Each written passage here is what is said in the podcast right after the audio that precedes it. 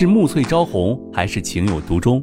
从流水桃花到天荒地老，欢迎大家收听由喜马拉雅出品现代言情大戏《七月》，作者山歌，主播迟总，协众优秀 CV 诚意制作。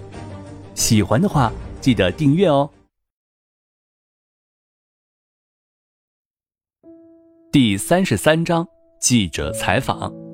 心里不满的琳琳决定在餐桌上小小的报复一下刘倩蓉，动手喝了一口粥。原本想要说这个粥太过于烫了，但是发现这粥根本就不是很烫，于是也只好作罢。刘倩蓉显然不想三个人在同一个桌子上吃饭的，放下了碗筷就自己上楼去了。琳琳看见她上楼了，嘴角露出了得意的笑容。刘倩蓉回到自己房间后，听到楼下有什么声音。于是打开窗帘看了一眼，很多的记者围在了门口议论着什么。刘倩蓉知道这些记者都是在等着自己和景少云的，但是今天似乎还多了一个人吧。拉上窗帘，换上了一件漂亮的衣服。刘倩蓉本来就身材姣好，所以不管什么衣服穿在她的身上都是那么的美。刘倩蓉在镜子里看了看，还算大方得体。至少在媒体面前能较好的露面上镜。刘建荣下楼后，看见琳琳正在给景少云擦嘴。景少云看着琳琳，眼睛里满是温柔。景少云看着这样的琳琳，很想上去亲一口，但是想到自己眼前这个人已经不是自己的女友了，而且自己也是已经有妻子的人了，于是就没有这么做。景少云抬起头。看见刘倩荣穿的很漂亮的下来了，于是走了过去，牵着刘倩荣的手：“你今天可真漂亮。”刘倩荣听到景少云这么夸赞了她，还是第一次，不免娇羞的低下了头，给景少云整理领子。景少云穿西装是从来都不会系领带的，所以看起来格外的有魅力。刘倩荣也是第一次看过这样穿着有魅力的人，也就是景少云一个吧。而看着这一切的琳琳却不开心了，眼中的嫉妒就像一颗恶毒的种子在心里发芽，已经越长越大了。琳琳开始盘算，这等会儿在记者面前，自己要怎样让刘倩蓉颜面尽失。景少云牵着刘倩蓉的手走出家门的时候，那些记者就像嗅到了不一样的空气，纷纷跑了过来。面对景少云有一堆问不完的问题，请问二位是不是奉子成婚啊？如果不是的话，那打算什么时候要孩子呢？听说董事长和夫人一直都期待着能够抱上孙子呀。为何您的前女友也出现在这里？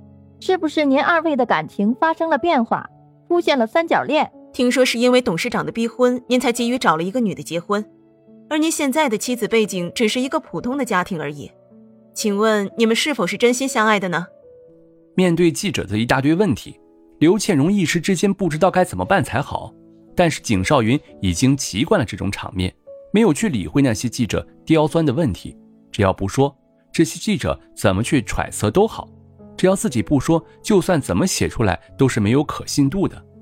但是琳琳看到这样的场景，走上前去。我虽然身为他的前女友，但是我们的关系绝对不是你们所想象的那种关系。琳琳说完，看了一眼刘倩蓉。倩蓉姐她对我很好，就像是朋友一样。今天早上还是倩蓉姐给我们准备了丰盛的早餐呢。琳琳这么说，不免的让记者有了矛盾，也有了所猜测的答案。正想上前继续问的时候，琳琳被挤到了，而扶住琳琳的却是景少云。景少云看见琳琳就快要被挤到的时候，第一时间松开了刘倩蓉的手，去扶着琳琳。镜头也纷纷拍下了这样的一幕，这恰好可以成为今日的头条。这样的一幕。记者们又怎么会放过呢？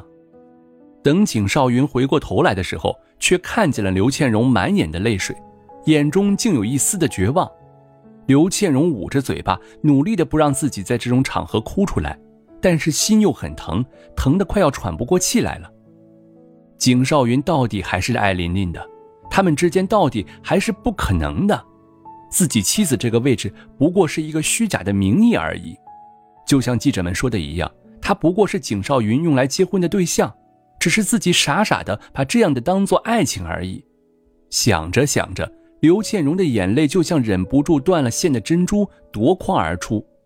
景少云也把这一切都看在了眼里，但是琳琳却很开心，看见景少云还是那么的关心自己，宁愿在媒体面前冷落自己的妻子，不怕背上头条。对于这样的场面，琳琳就像是吃了一颗定心丸，嘴角露出了不被人察觉的微笑。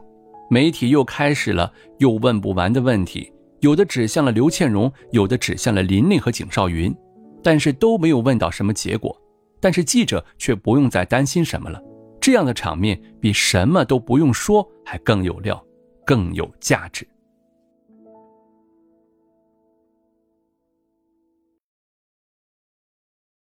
本集播讲完毕，感谢您的订阅收听，我们下集再见喽。